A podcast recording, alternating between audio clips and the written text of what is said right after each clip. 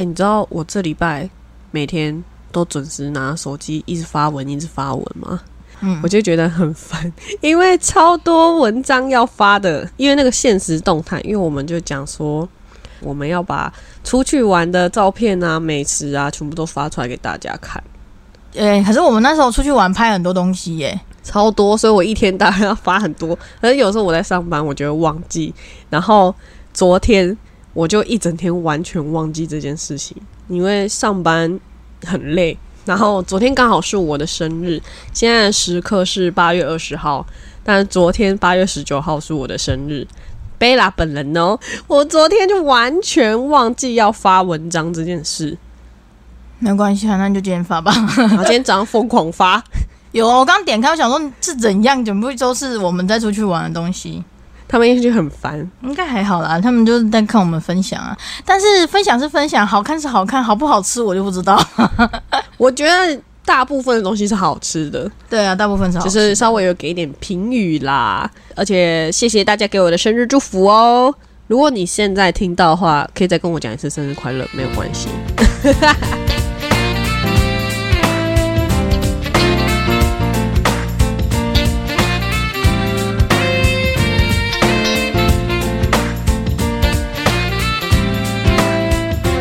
早安、午安、晚安，大家好，我是贝拉，我是安吉，欢迎来到皇上嗨了没？你嗨了吗？今天想跟大家先科普一下小小知识，因为我们上一集不是有跟大家分享我们出去玩的故事吗？没有想到广受好评，你知道每个人给我的评论都是终于发了哈，等了两个月，终于发了哈，我们需要事前的一些准备。因为太多内容了，尤其我们是去玩八天，你知道吗？八天跟五天，我心里想说，如果有一天我们出去玩一个月怎么办？哇，那那个可能我们大概一我们直接，放弃了。不是可能一年都不会发。看你们自己喽。你看五天八天，你们就要等两个月，你就看看我们出去玩多久。可能就要乘以那个几倍，有没有？除非说我们已经有剪辑师那些，有人帮我们用东西，这样我们就可以，嗯，我们就用讲的。还是大家可以接受我们完全不剪辑丢上去？我有听众就是有问，然后我就说：“哈，你要给我时间剪。”你知道他们竟然跟我说：“那你就不要剪啊，你直接丢上来。啊，对啊，你 你们都不知道，其实后续要剪也是蛮麻烦。然后有些是我们要把一些赘词啊跟不应该说的话剪掉。其实我觉得我们已经算是剪的很随性了，对啊因为我看其他频道的那个他们都是剪的比我们还要详细，他们剪超多。像之前有合作过的频道，他们都要剪很久。我们真的很 free，因为我们就是属于那种，反正讲都讲了，那就算了，那就。算了。对，我们就是一个很 free，我们走的一个亲民的路线。然后因为上次有跟大家讲说，诶，我们不是都是坐计程车，没有坐地铁吗？所以就想跟大家分享小小科普一件事情，就是这件事，呃，跟台湾是完全不一样的。你们一定也会觉得很新奇，像我们坐高铁有没有？嗯，我当初以为说，只有我们从香港坐到大陆，它这个是因为它要过境嘛，所以要出海关，要做安检什么什么什么的。可是我后来发现不是哦，是在大陆的每一个地方，你只要坐高铁，它就一定要过安检。过安检是什么意思？就是跟坐飞机一样，你是需要把你所有的行李放在一个运输带上面，它要去照 X 光，然后过那个安检。看你有没有带什么违禁品。这样坐高铁的话，可是坐高铁你你会不会觉得这个是好像还可以接受，勉强是一个很正常的事情？没有哎、我嗯，你想想看，如果在台湾的话，你只是要走从板桥坐到台南之类的，你还要过一次安检干嘛啊、但是在他们那边是一件很正常的事情。没有，因为他们是省跟省之间呐、啊。哎、他们一个省哎、我们他们一个省就等于我们一个台湾省。好，那我再来跟你讲一个你更不能接受的事情。在大陆的话，因为我们是没有坐地铁，对啊，可是我发现，就是这是我找到的资料哦。嗯他们从前几年开始，他们的地铁就等于是我们台湾的捷运。嗯，想想看哦，他们坐地铁，他们说是每一个站你要进去的时候都要过安检，出来的时候不用，就是比如说我从永宁站进去就要先过安检，然后才能进去搭车。比如说我从板桥站出来就可以不用过安检，但是我进去都要，不管你在哪一个站上车都要。可能他们也有发生过症结事件吧，就是那个带刀干嘛的进去，这样也很危险啊。但是我就问他，我就说啊，可是这样子很赶吗？因为你们上班不是就是比如说你们上班的那个 tempo 很急吗？就是这样子很急的状态下，每个人都要过安检，不会很麻烦吗？他说大家都习惯了，然后我就想说，好，我不能接受哎。再来就是他们坐地铁都可以直接刷手机。嗯，因为他们比如说，呃，就是他们会有绑定，就像我们悠悠卡之恋嘛，他们全部都是刷手机，比较少人会直接拿卡在那边逼，你知道吗？就是对他们来讲，这是一个很 low 的事情。带一只手机出门就是无敌万事通的概念，但是我们台湾人或者是外国人的话就没有办法，我们就一定要人工买票。就是对于我来说，我觉得最麻烦的就是过安检这个，这个我觉得太。我就很我没有办法接受，然后每一个站都要这样，所以你就搭计程车啊，就是这样子啊。再来跟大家分享第二件小事情，我们上次不是有分享说，去大陆玩的话，不管在哪里，你都要有支付宝才会是一个很方便的事情嘛？对啊，因为很多地方现在是不收现金的嘛。然后就有听众问我说，那我们有没有推荐什么可以存钱到支付宝的方法？我们上次不是有分享吗？就是有一些在网络上面，它的评价比较好的一些商家，你就是给他台币，然后他会帮你把钱汇到支付宝里面。但是通常都是要看汇率差，因为它会跟着每天的那个汇率而浮动。对呀，但是我现在来跟大家分享一件事，这也是我为了大家去查才查到的，可能。很多人早就知道，就是呢，其实支付宝是可以绑定信用卡的。对于我们台湾人来讲，在支付宝上面，我们的信用卡是不是称之为海外信用卡？因为我们并不是当地人嘛。支付宝是可以绑定海外信用卡的，可是海外信用卡的话呢，它会有一个嗯，跟我们平常用现金存进去的方式不一样的是说，它只能拿来支付，但它不能转账。就比如说，我没有办法转账给阿吉，可是我可以拿来付钱。就比如说付饭店的费用啊，付吃的东西啊，付任何东西，就是我不能够拿来转账。嗯，好。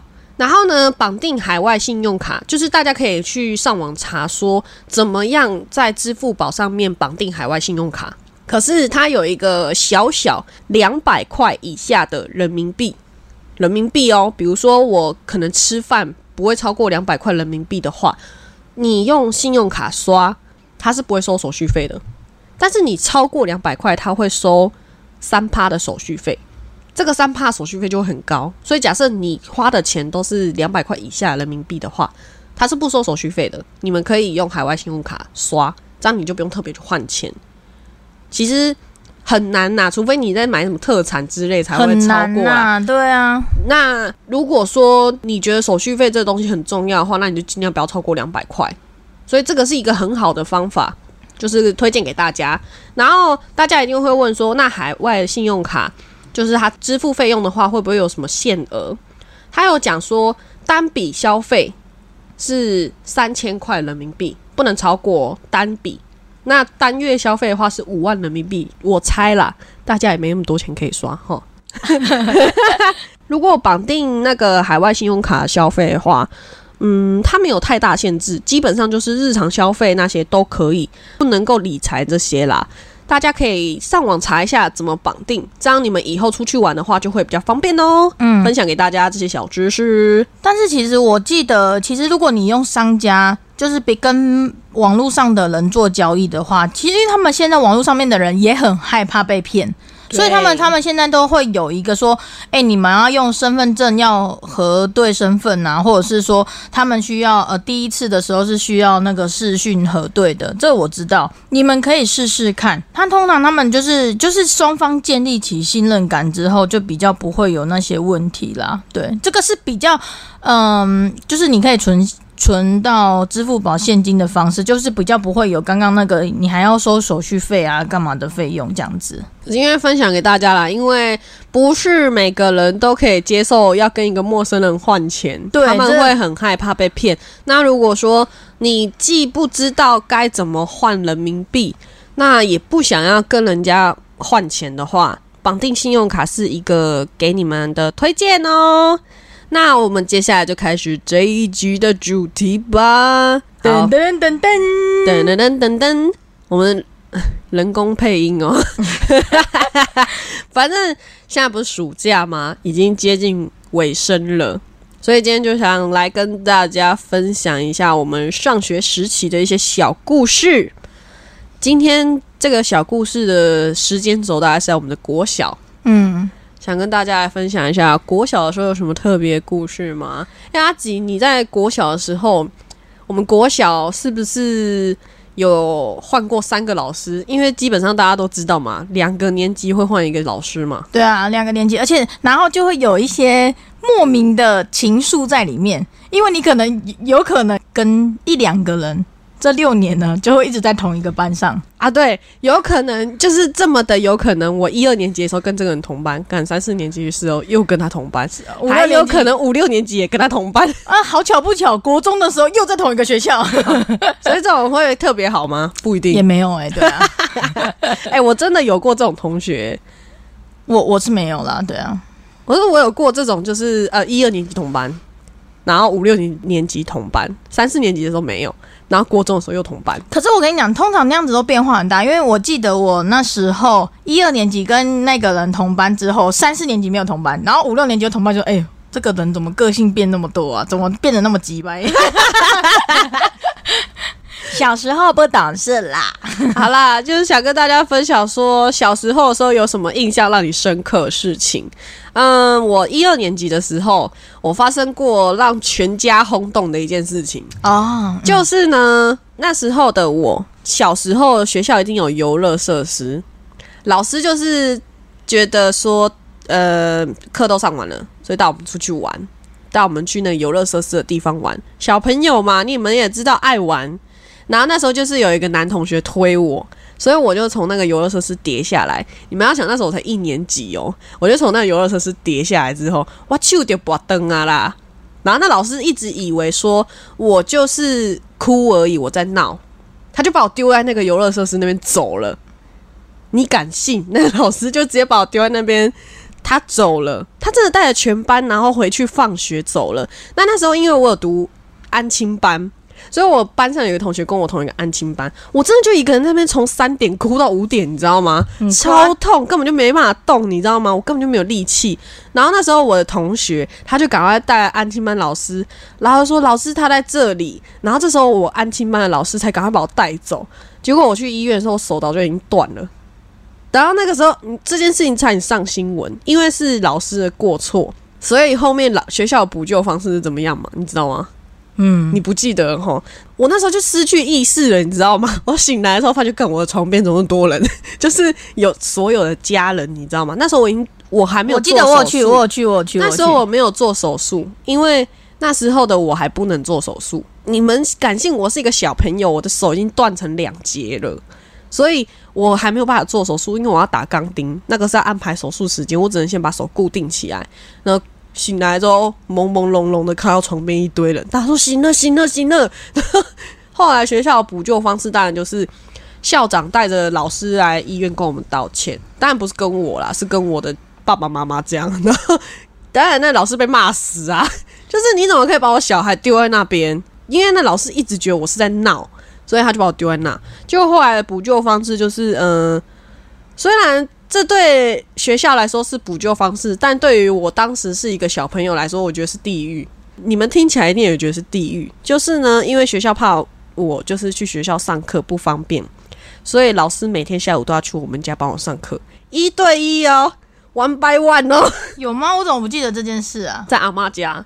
哎、你们敢信我手已经断了一只了，你知道吗？老师还要去我们家一对一教我，这个可能对于长大后的我，感觉好像是一个补偿方式，但对于当时的我来说，超痛苦的、你要一个人在那边面对老师上课，哎、你不要这样去看我，还要考试，你知道吗？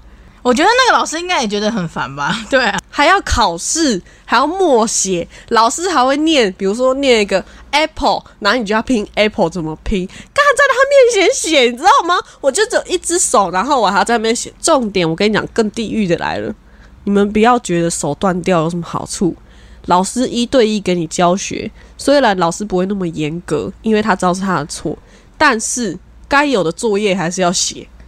所以我阿妈每天都会说：“啊，你作业写了吗？”我那时候觉得对我来说那一阵子是地狱，你知道吗？就觉得，哎，为什么手断掉，好像跟平常的生活还是一样？安亲班还是要上，老师还会来家里给你补习，什么过程你知道吗？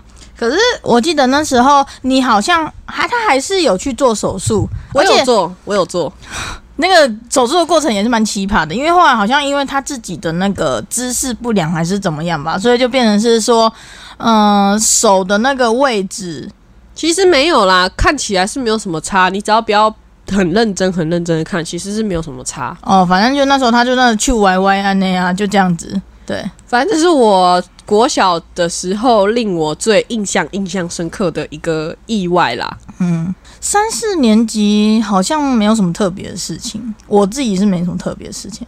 我就一二年级的时候遇到这个普龙宫的老师啊，然后三四年级、五六年级就遇到都是那种很哇塞超凶的那一种老师。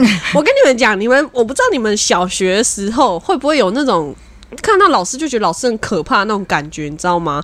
就是以前后面我换的老师啦，他们都是那种很凶的老师，而且我觉得就老师很很屌，你知道吗？你要一整天跟他待在同一个班级，因为小时候的时候，老师是不是会坐在角落，可能批改作业之类的？就是你那整间教室会有个地方是老师的办公区。他要改作业、改考卷什么的，你们一整天都是跟这个老师一起上课，所以我觉得小学老师超屌的、欸，就是你什么国音数社会什么他都要会，他你反正一整天都是给他上课。你们没有在上他课的时候，可能放个电影什么的时候，老师就在旁边改作业。我以前就是老师都很凶，然后我有个老师，他每天都会在学校吃早餐，所以我们可能在早自习的时候，那老师就在旁边弄他的早餐。你就会发现整间教室都是他的面包，还有什么什么，就是那个味道，咖啡啊什么。他还会边泡着他的咖啡麦片，或者吃他的面包，跟我们说看什么看，上你们的课。那我就想说，这到底什么地狱？你以前有老师这样吗？就是在教室吃东西。会啊，但是嗯，但是那时候老师就不会有这样子的反应。我我想起来了，我三四年级的时候啊，呃，我们老师就是我们不是什么体育班那种，但是我们老师就是规定我们早上去学校要跑步。我以前有一个老师这样，哇，你知道吗？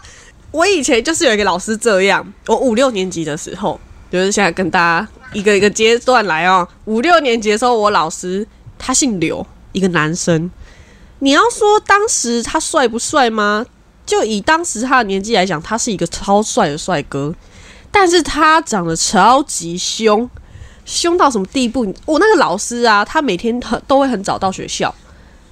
就是他，他不像现在那个什么小红书还是抖音上面，不是都会什么当初迟到的学生，现在成为了迟到老师，就是踩点去上课那种。不是，他都很早到学校。那我们学生是不是有时候也会早一点到学校吃早餐？嗯，然后老师他每天都会很早到学校，然后跟其他老师一起去操场走路或者是散步之类的去运动。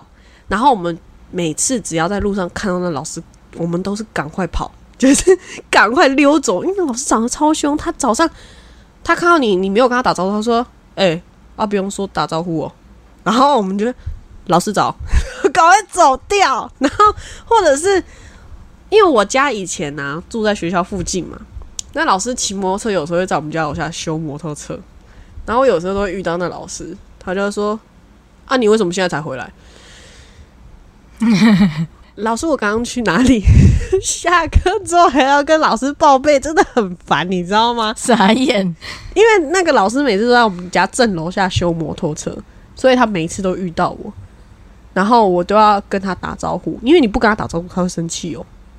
就是小时候的时候，老师都这样。真的是有病。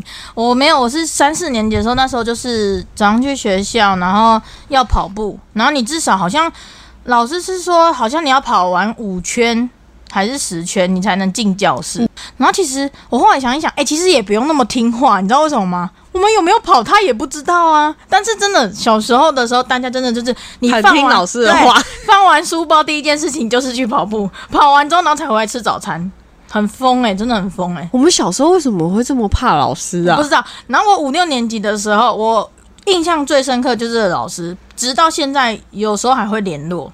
哼，这个老师就是她是一个女老师，我还蛮喜欢她的。然后她对我们真的是非常非常的好。她那时候就是老师好像去外面争取了一个类似一个演戏的机会。嗯哼，对，你还记得吗？我知道，因为我是三四年级的时候，对，然后那时候我去演戏，而且我演的是那个主角，嗯，主角担当，就是可能他是一个算是一系列的故事，我们就是演他一章节里面的嗯一个部分这样子。那我是那一章节里面的主人公这样。原本那个角色是男生，可是不知道为什么，就是迟迟在男生上面就选不到这个好的角色，然后突然老师就突然跟我讲说：“来，你你练一下这个这这个这这个角色那些揣摩一下。”就一练哦不得了诶，然后这个角色就变成是我的了，对。然后我们还去别的国小那边去表演，然后还有在自己的国小这边表演，还蛮特别的啦，我记得。然后那时候我们呃还要穿着戏服，你知道还有戏服诶，而且还因为这个演戏的这个东西，我们还特地去嗯去地下室的教室里面练习，真的蛮蛮酷的这样子。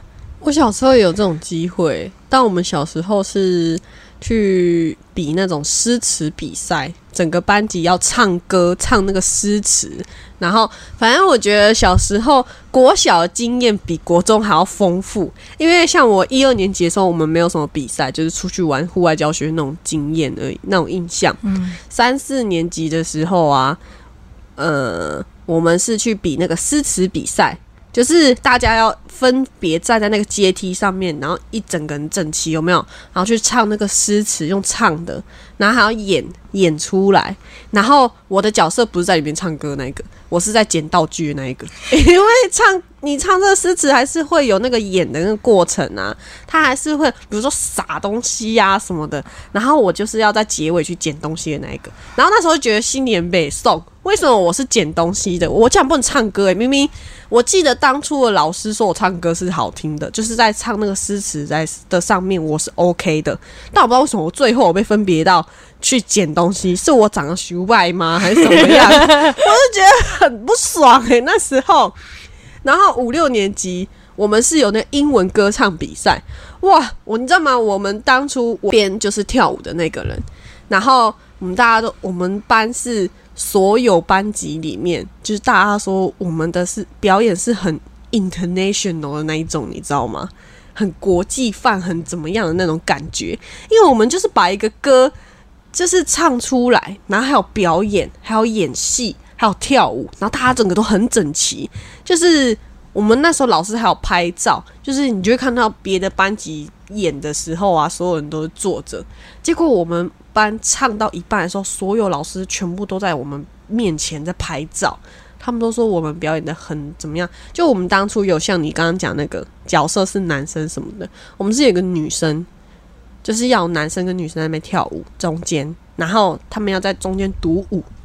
但我们班没有女生想跟那男生跳，所以最后就是男生跟男生跳，然后有一个男生就男扮女装，我们还帮他化妆、戴假发，还帮他去准备那个洋装，超屌。那重点是那男生也很配合，他就穿。你讲到这个，我也想到说，哎、我永远我还有一件事情我记得非常清楚，因为我那时候我五六年好像六年级的时候，我有去外面比赛，就是写那个作文作文的比赛，然后好像有得奖，可是那时候我已经毕业了。呀，然后我毕业之后，因为你的关系，因为我记得那个校长，那个校长就是对我超好，因为我前面不是有跟大家讲说我手断掉吗？我自从手断掉之后，那个校长他就对我很好，我可以随时无可无时无刻的进出校长办公室，然后就坐在那边跟他聊天。反正就沾，也不能说是沾他的光，反正就是因为他的关系，然后校长也认识我，然后因为我就是在外面呃比赛得得奖嘛，可虽然不是那种一二三名那种，可是也也是那种佳佳作什么的，然后他就特地跑来跟我妹讲说，哎、要不要请你姐姐回来，就是颁个奖这样子？然后我想说，我都已经毕业了，我还要再回去，好尴尬。然后我第一次就放鸟了他们，你看我就是放鸟怎么样？然后第二次的时候。他们就自己自己打电话给我说，叫我一定要回去颁奖，然后后来我就回去了，超尴尬的，你知道吗？然后我就为了拿那一张奖状，我就去了一趟学校，陪他们早上的时候，因为以前，哎、国中好像也有，就是以前大家都会晨会，你知道吗？就是大家都要到一个定点去集合，嗯所有全校的人，然后就要在那边晒太阳。小时候最讨厌这种，而且小时候就是国小的时候。我现在接下来讲的，大家一定有印象。你到所有人到那边定点集合之后，就是以前会有一周两次嘛，可能礼拜三、礼拜五这样，都要在那边集合，会有颁奖啊，会有时候还有才艺表演。然后，对对对对对，然后呢，这些结束之后呢，就要留下来跳健康操，嗯对，就是真的那个音乐还会有人在前面带动跳哦。你知道，所有人在那边跳，我们印象最深刻的就是一二三年级跳的跟四五六年级跳的是不一样的，所以你你在那个过程中，你是要去学，老师还会，因为他们可能老师有什么绩效吧，他还要要求学生不能跳错，你知道吗？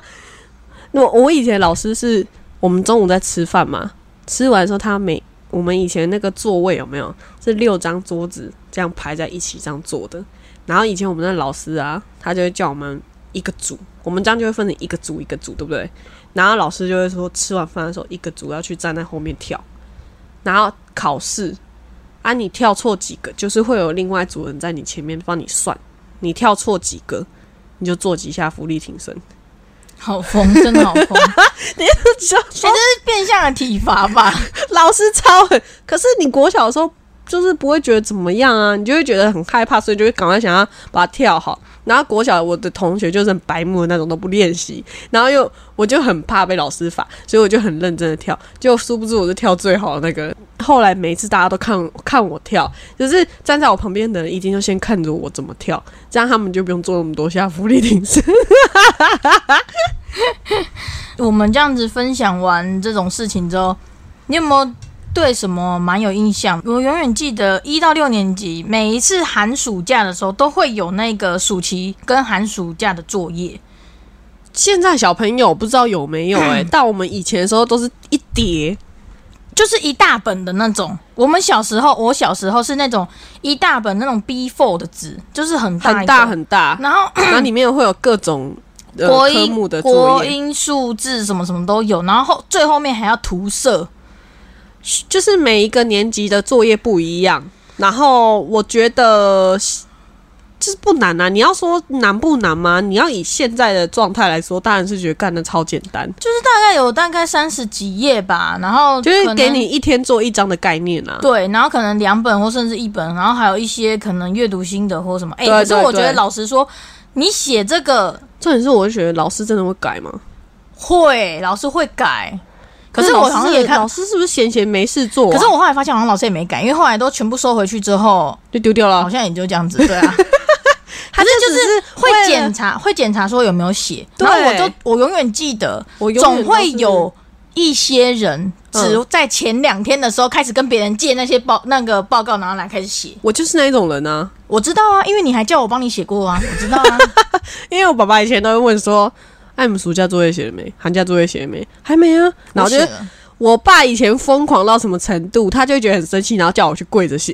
他就觉得说：“你为什么平常不做啊？最后问你，你才说你没做。嗯，然后我每次最衰，我都还要陪他，然后然后就只能赶快帮他偷写，然后有然后知道说大概这个时间点快要被问了，就跟他讲说，哎、你写了没？他说还没啊，然后我说赶快拿出来，我们一起看，然后我就跟他讲说，哎、这题答案十五，然后他就写十五，然后就这样子，然后把它写，赶快把它写完，你知道吗？小时候就是很多这种作业啊，很烦哎、可是我觉得，因为我是我跟我我跟他的个性比较不一样，我拿到这种东西，我我是会希望我赶快把它写完，这样子我后面我才不用去考虑这么多东西。所以我通常那个作业一发下来的时候，大概我两天内甚至三天内我就写完了。那他不是，他就是要拖拖到最后剩下三天的时候才要写。我就是那种插班生呢、没关系啊，你插班生，我现在也没有多好啊，对啊。我们现在说国小嘛，反正就是跟大家分享啊，每个国小的阶段，一二年级、三四年级、五六年级，反正每一个阶段都有很不一样的故事。那就是我其实曾经有过很特别的经验，有关于 Me Too 的经验，但不是发生在我身上。可是因为他的故事有点冗长，所以这个 Me Too 的故事呢，我想要之后跟大家分享。它是一个团体的故事，然后嗯，对于我来说是一个人生中很特别的经验，就很奇怪。其实你长大以后想想，你就会觉得其实一切都是有迹可循的。因为这个讲下去的话，大概就要很久很久很久，那阿吉会疯掉。我就不是很想讲，但是你可以稍微稍微可以呃前情提要一些，不然因为你都已经提了。前情提要其实就是说，我们那时候小学的时候啊，学校都会有那种体育班，就像田径队、慢跑队这种。嗯，然后我们那时候叫做桌球队，哦哦，我想起来了，哦，我知道这件事情桌球队嗯，因为我们就是假日，因为平日上课没办法嘛，我们桌球队哦全部都是女生，一个男生都没有。其实当初会觉得不怎么样，但是你长大以后就会觉得很奇怪，为什么会没有男生？那那时候就是这样，我都讲了，是不是要全部讲完？好了，大概讲一下，反正就是呢，嗯、我们是桌球队，那就是会用零星的时间去安排练习、去训练。然后我们的教练是一个比较年纪可能比较大吧，我记得以现在来说，他应该那个时候是六五六十岁的一个教练。退休的桌球选手，对他，嗯，盖瓜那时候是这样讲的。那我们其实也不知道嘛，对他不是那么熟悉。反正他就是会，他对我们很严格，这是真的。那就是每天都要练习桌球，然后怎么样怎么样的。反正后面就是发生了一系列让大家令人发指的事情。对，就是有一群女生啊，然后反正就是像是电视上面演的，就是一个一个成年的男性对着一群比较幼小的女性做了一些事情，但是这些事情不构成，不构成任何犯罪啦。但是会让人家心里不舒服。对，后来这个桌球队就莫名其妙解散了。预知预知详情呢，下回解析。对，这个这个桌球故事可以下一集跟大家分享，因为它的故事比较冗长，所以就下一次再跟大家对讲。因为刚好就是我们会我会想到这件事情，因为是因为那时候好像也是在暑假寒假的时候，，对，有时候我会去陪贝拉，然后那时候刚好有另外一对姐妹跟我姐姐跟我同年，然后妹妹跟她同年，嗯然后那时候我们两个。就是也是有看到这样的情形，可是我们不知道那时候到底算是对还是不对。可是对我来讲，我会觉得我也很不舒服，嗯，因为你会觉得被歧视。对，对对对对对，嗯就那教练，嗯，就是嗯，好，别讲太多，不要讲太多，让他们有一点点那种嗯想要的、想要听的感觉。好啦，这个那这个部分的话，就是就是下一集再跟大家说吧。哎、可是我想要在最后的时候跟大家分享一件事，而且这件事情是我到现在目前为止我都很骄傲的一件事情。怎样？你记不记得我们小学的时候啊？我们学校我们的学校它后面是有一个后山，就是有一个寺庙的那种感觉，嗯你知道吗？嗯然后我们小学的时候，学校每年都会有一个跑步比赛，长跑比赛。嗯，哦，因为我记得是六年级的时候，嗯最后一年，哦，同花杯啊，嗯，对，它叫桐花杯，它就是叫什么？大家一定知道土城有桐花树，嗯就是大家都会去看桐花。我们那里呢，离桐花那个地方是大概是五六公里左右啦。